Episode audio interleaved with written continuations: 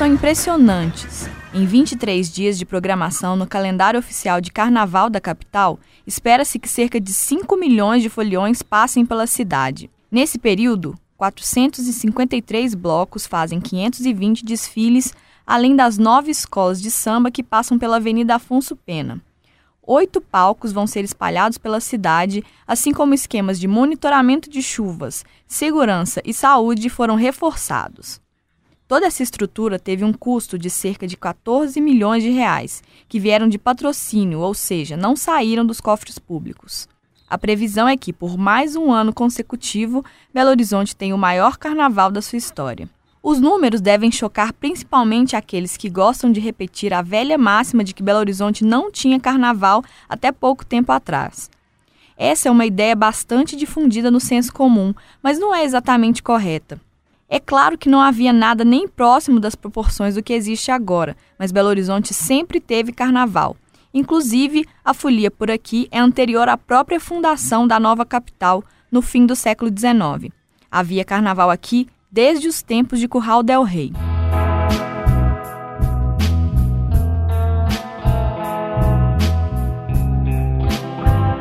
Eu sou Jéssica Almeida e este é o Tempo Hábil, podcast do jornal O Tempo que traz assuntos relacionados a Minas Gerais, um olhar mineiro sobre questões mais amplas. Toda quinta-feira, a partir das seis da manhã.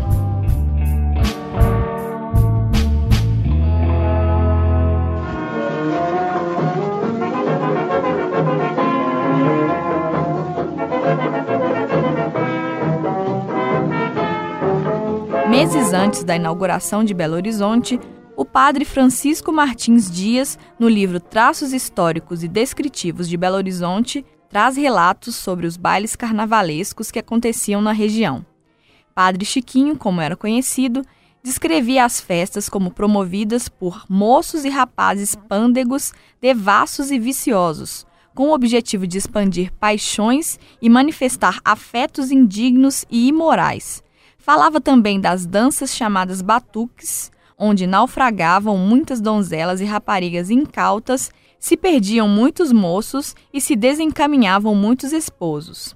Dois anos após a inauguração da cidade, no início de 1900, fazia sua estreia no Carnaval a primeira grande sociedade belo-horizontina que desfilava com cavaleiros, clarins e belas alegorias.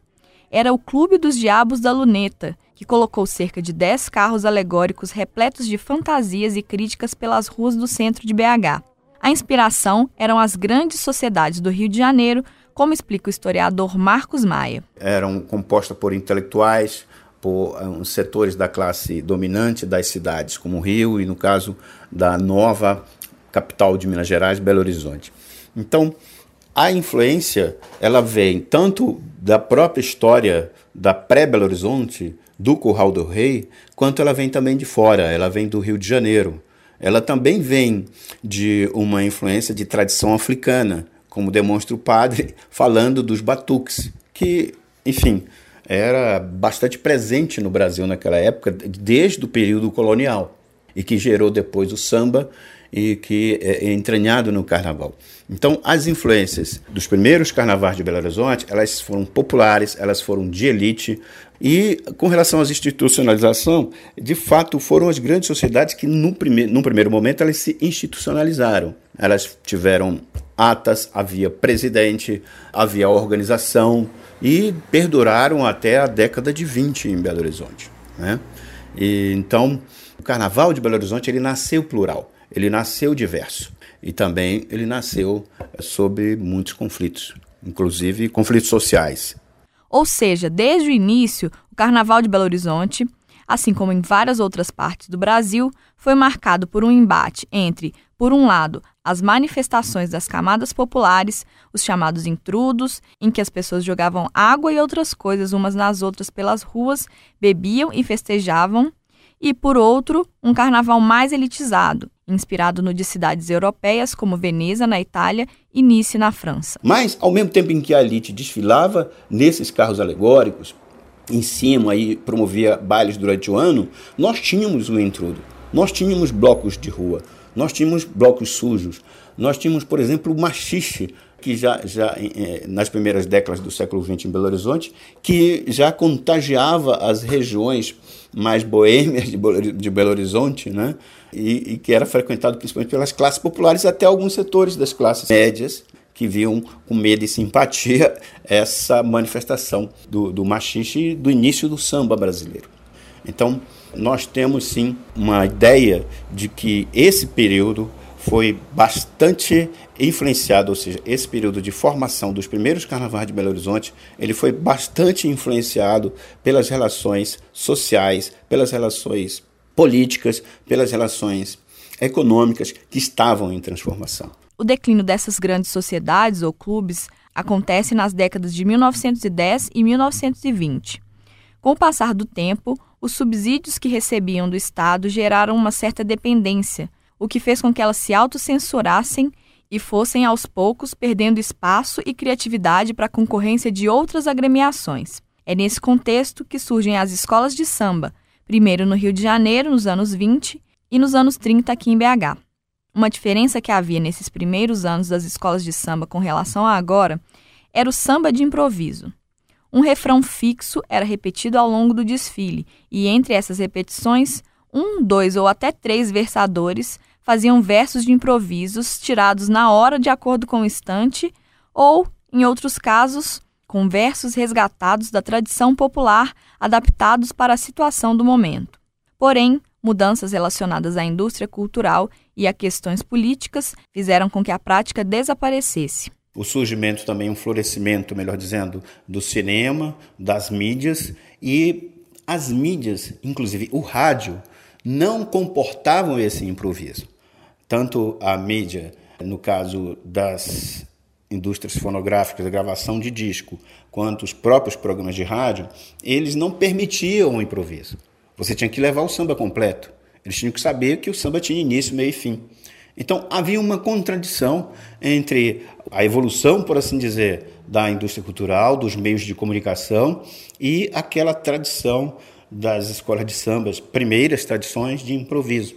Então você tem uma evolução do desfile, um processo, né, do desfile das escolas de samba, que é intrinsecamente ligado a uma evolução tecnológica e também a um processo da própria história política do país.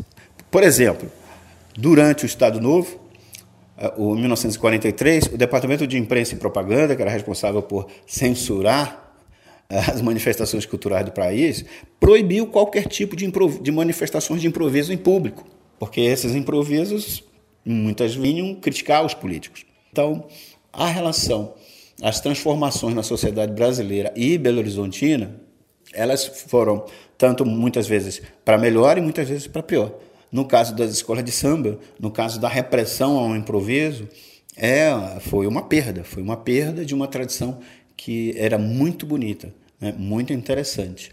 E que em Belo Horizonte esses improvisos durante o desfile, eles aconteceram até meados da década de 1950.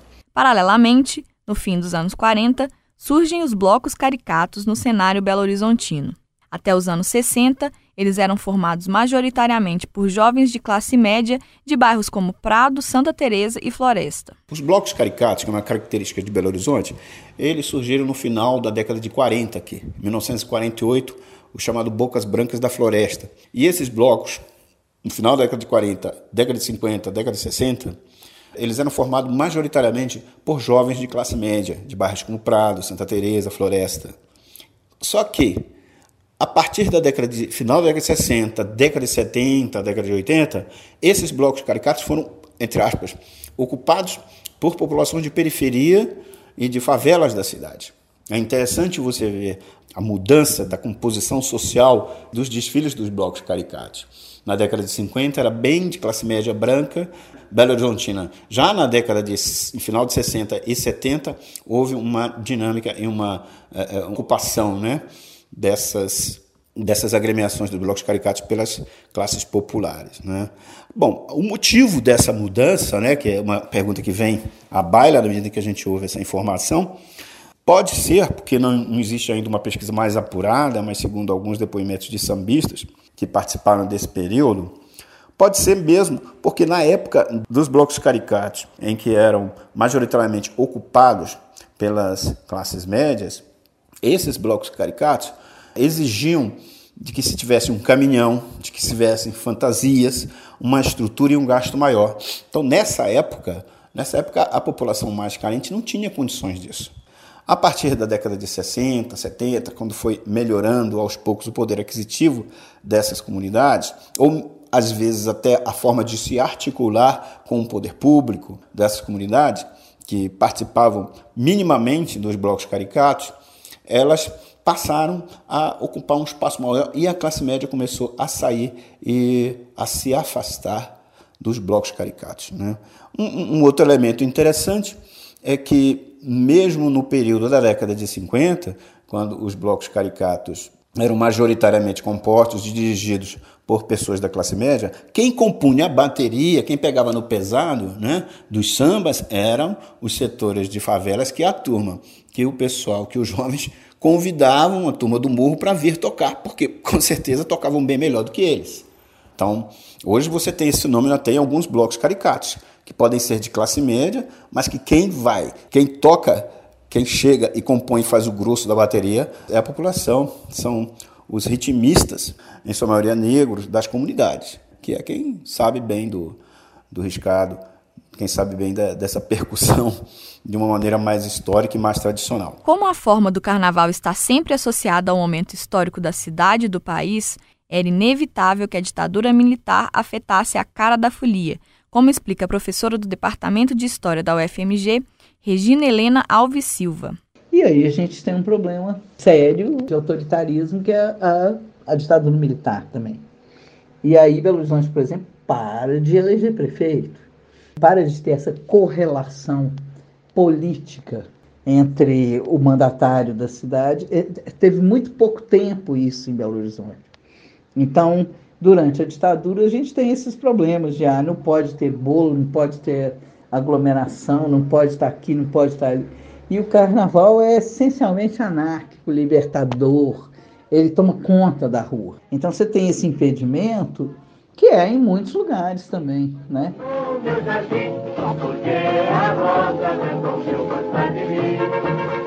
Agora que estamos nos aproximando na linha do tempo do momento histórico atual, vamos começar a ouvir, além dos historiadores, depoimentos de foliões que participam do Carnaval de BH hoje em dia, mas também vivenciaram momentos em que a festa tinha outras configurações. É o caso do comerciante aposentado Antônio Eustáquio Pinto, de 70 anos. Ao longo dos anos, BH teve diversos tipos de carnaval, né? Cursos, carros alegóricos, blocos caricatos, grupos de mascarados, carnaval de clubes em espaços fechados, etc. Desfiles de escola de samba. Eu me peguei muito aos. Eu assisti aos blocos, né? Caricato, como eu disse. E eu gostei mesmo desde o início, foram dos carnavais de clube. Os carnavais de clube eram muito bons muito animados. Eu fiquei mais focado nos carnavais de clube. E não se restringia, como eu disse antes, apenas aos bares durante o carnaval. Havia os gritos de carnaval que aconteciam de vez em quando e eu não perdia nenhum. E nos clubes a gente também formava os bloquinhos, né? Fazia roupas, fantasias, às vezes brincava a noite inteira de máscara, com roupas a caráter, etc. Essa foi a minha fase de carnaval de clube. Essa época eu diria que foi por volta de 1970, por aí, de 70 em diante, é que eu fiquei, comecei a frequentar os, os bares de, de clube. Sua esposa a professora de matemática Ana Lúcia Gonçalves Pinto, de 62 anos, também começou a frequentar os bailes de clubes quando se mudou de Barão de Cocais para BH no fim dos anos 70. Mas também viveu o carnaval em outras formas. Tinha algumas coisas que eu acompanhava aqui em BH, os blocos caricatos, né? Tinha em Santa Teresa e até meus primos saíram uma vez nos, no bloco lá de Santa Teresa e a gente assim acompanhou. Tinha a banda mole que já existe há muito tempo, né, famosa e tal. Então, assim, é, esse foi o, o, o, né, o que a gente fez durante esse tempo. O Antônio até deu uma palhinha de uma das marchinhas que eram cantadas naquela época. E tem uma música que marcou época aqui, que era uma marchinha que dizia mais ou menos assim: O dia amanheceu feliz, no céu estava escrito a palavra amor. Nos olhos das pessoas a felicidade, Belo Horizonte cidade e jardim. Belo Horizonte sorriu para mim, Belo Horizonte, cidade e jardim. E naquele dia todo mundo sorriu, e feliz da vida todo mundo cantou. Belo, belo, belo, meu coração se exalta pelo seu amor. Belo, belo, belo, meu coração se exalta pelo seu amor.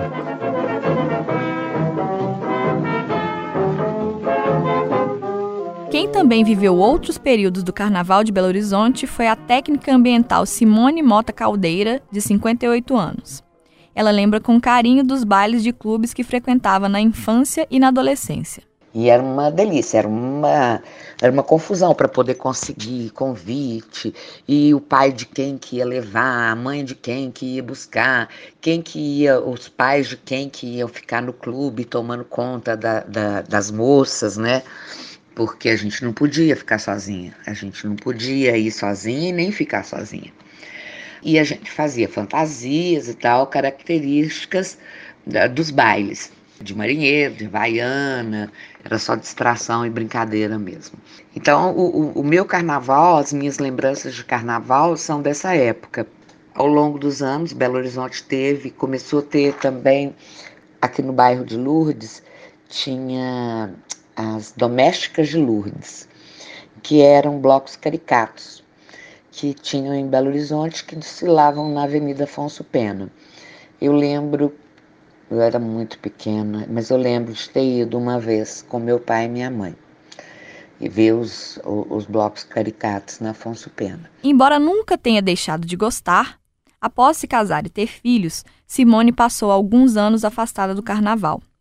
Tempos depois, foi seu próprio filho que a incentivou ao retorno. E voltei ao carnaval o ano retrasado, porque eu passei por um período muito complicado, de muitas perdas, falecimento de um namorado, falecimento do meu irmão, e passei por uma fase muito triste, muito complicada. Aí um dos meus filhos conhecia o pessoal do Bloco Faraó. E o Bloco Faraó estava começando os ensaios, estava no segundo ensaio. E o meu filho falou: Ah, mãe, vai lá, tem, tem o, o, a ala de dança, e o pessoal dança. E tem inclusive a mãe de uma amiga minha, que é mais ou menos da sua idade e está no bloco, nessa ala de dança. Aí eu fui no, num ensaio e me apresentei e tudo mais. Ele ficou comigo, fazendo companhia.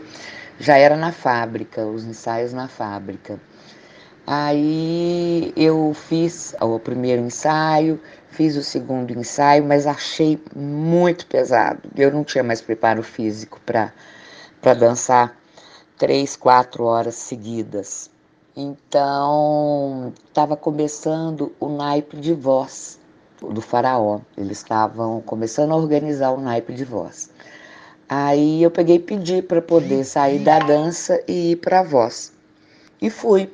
No outro ensaio, eu fui para o naipe de voz e comecei a ensaiar as músicas, a ensaiar as letras de, de, de do carnaval, o hino do faraó e a saber o que, que era, o, o que, que fazia um naipe de voz durante no, no, no percurso do, do, do, do, desfile de carnaval, coisas desse tipo. E foi me, fui me envolvendo, conhecendo pessoas sensacionais, super alegres, e o bloco me abraçou assim, que de no meio do ano eu já não tomava mais antidepressivo, eu já estava saindo com o pessoal do bloco. Então, o que que acontece? Os blocos de carnaval de Belo Horizonte, eles atuam o ano inteiro, não só durante o carnaval. Então, um dos motivos que eu gosto muito de, de participar do, do bloco é essa ligação que a gente acaba tendo com o bloco, com as pessoas do bloco.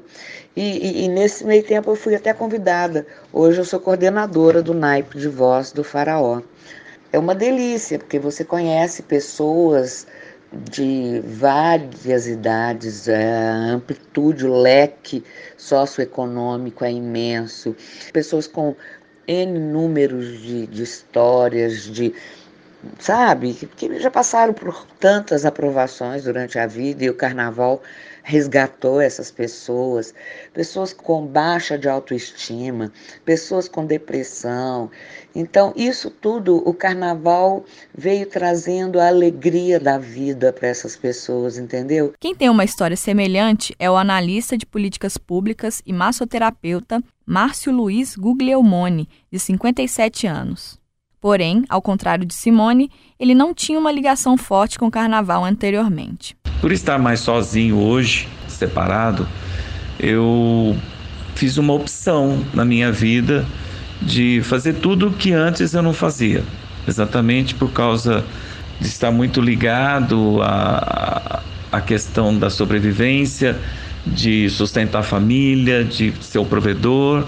E essas coisas acabavam, esse momento do feriado de carnaval, acabava sendo um momento de descanso. Agora, já com o filho grande e nesse momento me encontro sozinho, apreciar o carnaval é algo que me chamou bastante atenção, me deu vontade de fazer. Ah, já tem dois anos que eu estou numa que eu estou me preparando, né? É, nem que seja assim para por uma questão mais recreativa, me preparando para ser cantor de maneira recreativa, não profissional, é, fez com que eu tivesse a sensibilidade de poder estar em todos os lugares que eu nunca estive. O bloco de carnaval é um deles. Márcio conta que a experiência tem sido incrível. O carnaval de Belo Horizonte ele é um carnaval belíssimo, ele se tornou um carnaval maravilhoso. E o que eu poderia falar, né, o que, que o carnaval proporciona para as pessoas. Além de celebrar a vida, eu acho que quando chega o momento de carnaval, as pessoas dão uma pausa nas suas vidas. Tudo para, peraí, existe algo melhor nessa vida, vamos comemorar, vamos beber, vamos cantar. Isso é uma verdadeira celebração da vida. Outro dia eu estava observando as letras, até as letras de carnaval, que são letras de crises de relacionamento, né? As pessoas fazem letras de carnaval, muitas das vezes contando crises de relacionamento.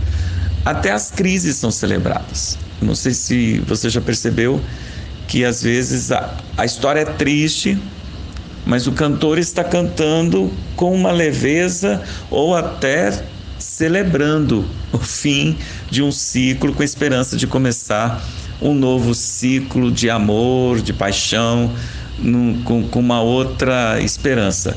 Carnaval é isso, é acreditar na esperança e já celebrar a esperança que há de vir, né? A gente celebra o devir de uma esperança. A gente celebra aquilo que a gente acredita. E por isso a necessidade de ir para a rua, de festejar. Quem está sozinho quer encontrar alguém, ou não quer encontrar ninguém, mas ao mesmo tempo quer curtir todo mundo. Tudo isso é muito válido, tudo isso é muito legal, porque faz com que a vida se torne mais bela e não tão pesada como ela costuma ser nos outros dias dos anos. Eu quero passar nem chegou o carnaval de fato ainda, mas a biomédica Sabrina Crespo, de 39 anos, viveu uma experiência recentemente no ensaio que, segundo ela, foi inesquecível. O bloco Coração Leviano, do ensaio em questão, é uma espécie de baile em que só se canta samba. Nos ensaios, além de cantar, os integrantes do bloco também fazem coreografias e convidam quem está no entorno a dançar. Essas três senhoras, elas estavam desde o começo no ensaio e elas estavam dançando assim, muito animadas. Eu acredito que elas devem ter assim por volta de uns 70, 75 anos por aí. E as três é, muito animadas, elas estavam juntas. E, e aí, em um momento, eu fui e puxei uma delas para dançar, as outras vieram e ficaram dançando com a gente e tal. E aí, no final, é, uma delas me olhou assim, pegou meu rosto me olhou e ela estava muito emocionada, com, com o olho assim, os olhos, os olhos marejados. E aí ela me virou para mim e falou: Eu nunca imaginei que eu fosse viver uma coisa assim. Eu saí de casa achando que ia ser um ensaio de um bloco desses que a gente vê todos os dias, mas aqui é muito diferente. Eu acho que o carnaval, como qualquer outro tipo de arte, ela toca a gente em lugares que às vezes a gente nunca imaginou. O carnaval por si só, ele tem essa essa magia de levar as pessoas para um lugar de alegria, de descontração, de deixar os problemas de lado e se jogar no meio dessa magia mesmo. O que Sabrina sentiu na prática, a psicóloga e psicanalista Lilian Amaral confirma na teoria. O carnaval tem o poder de criar laços que extrapolam os momentos de folia. A gente vive num tempo em que as pessoas se encontram pouco, né? A vida cotidiana é tão corrida e a gente acaba negligenciando os encontros afetivos. E o carnaval, por ser uma festa que começa a ser preparada muito antes da data em si, ele acaba propiciando ou forçando esses encontros nos ensaios, nos preparos, e isso vai gerando uma relação, né? As pessoas participam de mais de um bloco aqui em Belo Horizonte. Tradicionalmente se participa de mais de um. Então as pessoas passam a, ver, a se ver nesse período com uma frequência muito maior e a fortalecer os laços. Então aquele tempo que a gente não tem tido de encontro, ele passa a ser por uma obrigação de ensaio, de preparo, mas como é um preparo para uma festa, é uma obrigação prazerosa, é um encontro de alegria e é impossível não fortalecer laços quando se encontra pessoas fazendo coisas felizes juntas, né?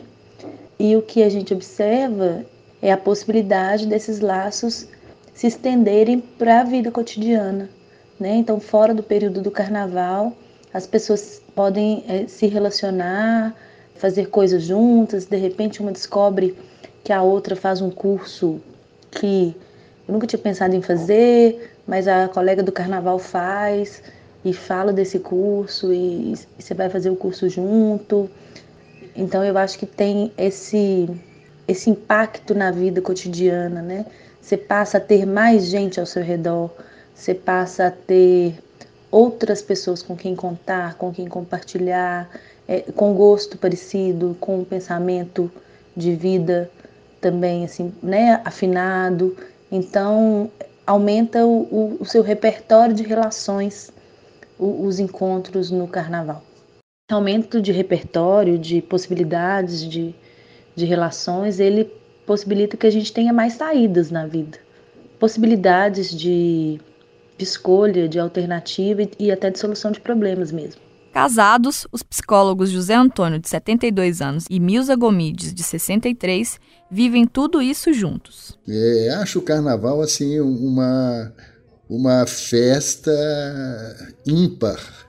Na verdade, as cores, a música, principalmente a bateria, e mais importante ainda, as pessoas ficam coloridas de fantasia ou coloridas mesmo de astral as pessoas ficam mais bonitas. Impressionante, não se acha ninguém feio no carnaval. Para mim é muito importante participar do carnaval, porque eu curto muito dançar, cantar, tocar, ver a alegria das pessoas, me contagiar mesmo com o som, com as cores, com os brilhos, com as manifestações que que acontecem, né, de, de todo tipo. Para além da questão da importância para a criação de laços e vínculos entre as pessoas, algo com que todos os entrevistados concordam sobre o atual Carnaval de Belo Horizonte é que ele é democrático e serve para criar laços também com a cidade. E eu acho importante do carnaval é justamente é, é o fato também de ser uma festa. Essa é a Ana Lúcia Gonçalves Pinto. Que integra todas as pessoas de todos os níveis, de todas as, as culturas, enfim é uma festa bem democrática, né? Cada um aproveita do seu jeito. Em outros tempos, o carnaval era meio de elite né? principalmente nessa época que existiam os carnavais de clube. E hoje não, pelo fato do carnaval ser na rua, ele integra todas as pessoas que, que, né, que estão a fim de participar, elas vão para a rua e participam, né? E cada um por ter uma, uma grande opção de, de escolhas, de blocos, as pessoas vão se juntando ali a quem elas têm afinidade, né, aos blocos que estão de acordo com seu gosto, né, que estão as pessoas que elas conhecem, que são amigas, enfim, é, é um espaço muito mais democrático esse do que era antigamente. A professora Regina Helena Alves Silva endossa a opinião de Ana Lúcia. Isso é muito importante nisso que as pessoas falam, que é o ressurgimento do carnaval em Belo Horizonte. Ele já vinha, assim como esse carnaval de blocos, assim como em outros, outras cidades do Brasil. O carnaval não ressurge só em Belo Horizonte, ele ressurge em várias cidades com essa perspectiva. Mas eu continuo dizendo que ele nunca morreu, né? ele tem fases. E esse momento que começa os blocos, etc., é um momento para que a gente está acompanhando no Brasil inteiro. No caso de Belo Horizonte, virou uma coisa de uma hora para outra de proporções muito grandes. A cidade nunca teve esse tipo de coisa com a rua. Eu acho que o grande elemento que a gente tem agora é a ocupação da rua, a transformação da rua efetivamente no espaço comum, coletivo, público nesse sentido. Isso é uma coisa muito importante que aconteceu em Belo Horizonte com essas festas é, agora. É uma disputa da rua. Isso marca a história de Belo Horizonte. A disputa da ocupação da rua. E aí a gente foi para a rua. As pessoas foram para a rua. Agora há uma tentativa de controle, de normatização, de organização das coisas que provavelmente vai fazer o carnaval refluir daqui a um tempo. Porque o carnaval é isso, ele, ele, ele vai, vai, vai, vai, e aí tentam normatizá-lo, tentam colocá-lo dentro da caixinha, ele funciona um pouco nesse lugar, aí ele reflui, aí ele explode de novo. Mas no caso de Belo Horizonte, a nossa especificidade é a conquista da rua, que sempre nos foi negada como cidade, desde a fundação de Belo Horizonte ela sempre foi a rua em Belo Horizonte, o espaço público, ele é elitizado, a concepção dele é, é elitizado, é uma ideia de que o uso dele só pode ser elitizado. Né? Então agora a gente tomou a, as ruas da cidade nas mãos. E está escapando um pouco das nossas mãos, né? Assim, essa grande aglomeração, essa coisa desse tipo, pode fazer com que o carnaval se perca. Mas eu tenho, assim, o que, que a gente vê? As pessoas saindo em vários blocos, passando para lá e para cá, as pessoas da cidade. E isso é uma coisa importantíssima para Belo Horizonte. É isso que é a grande novidade de Belo Horizonte. É uma disputa da rua. O que não significa que experiências do passado não continuem vivas. Pelo contrário, as escolas de samba e blocos caricatos seguem com força total. A instrutora de yoga Marta Campos, de 39 anos, é tradicionalmente foliante de bloco de rua, mas no ano passado saiu também num bloco caricato e adorou a experiência. Foi o ano passado, nós participamos, eu e meus amigos, dos blocos caricato Mulatos do Samba, se não me engano, e nós participamos da, da comissão de frente, nós fizemos uma comissão de frente para a escola, e foi muito interessante. O tema era baile em Veneza, e aí nós fizemos uma coreografia e o nosso é, a gente deslocava tudo como se fosse dançando uma valsa. foi super diferente, foi legal demais é, participar do carnaval na avenida lá na Afonso Pena, entender o que, que é isso, né? E completamente diferente de, de participar de blocos de carnaval mesmo de rua, blocos de rua, onde é coisa mais solta, às vezes tem alguma coreografia ou outra, mas não tem preocupação, né, de ocupar espaço, de aquela estética, né, que tem que tem que haver quando você sai numa avenida com, com classificação e tudo mais. Você brinca, mas tem uma certa particularidade, né, de fazer com que aquilo dali fique esteticamente bacana também. Já no bloco de rua não, você tá só brincando mesmo.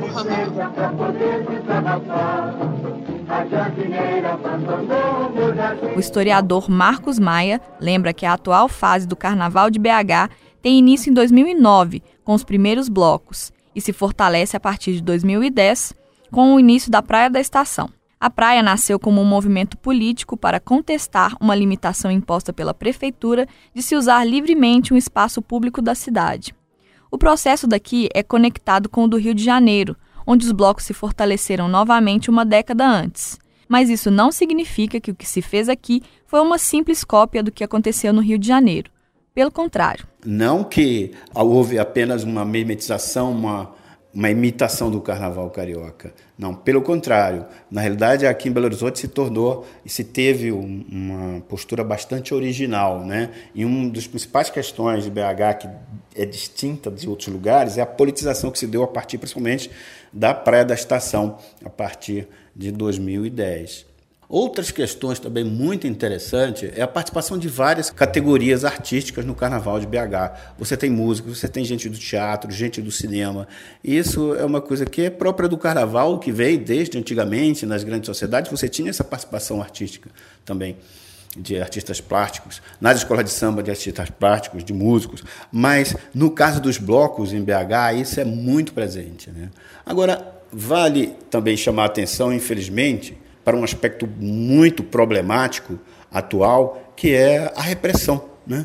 Infelizmente, o carnaval ele convive com a repressão desde os primórdios, desde o Renascimento, passando pelo Brasil, o Brasil colônia, o Brasil império, Brasil república. Infelizmente, a repressão estatal ela sempre teve presente, a repressão policial.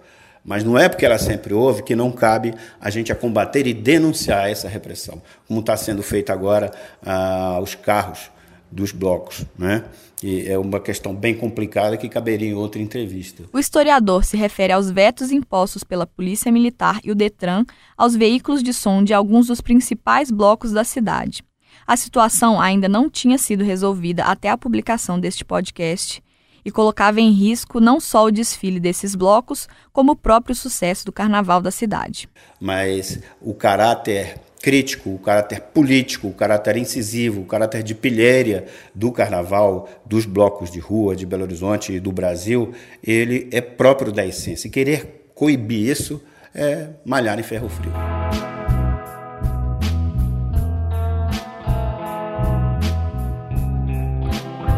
Você ouviu o Tempo Hábil, podcast do jornal O Tempo, que traz assuntos relacionados a Minas um olhar mineiro sobre questões mais amplas. Toda quinta-feira, a partir das seis da manhã.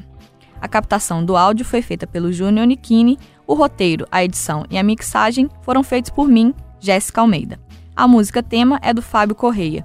O Tempo Hábil volta na semana que vem. Até lá!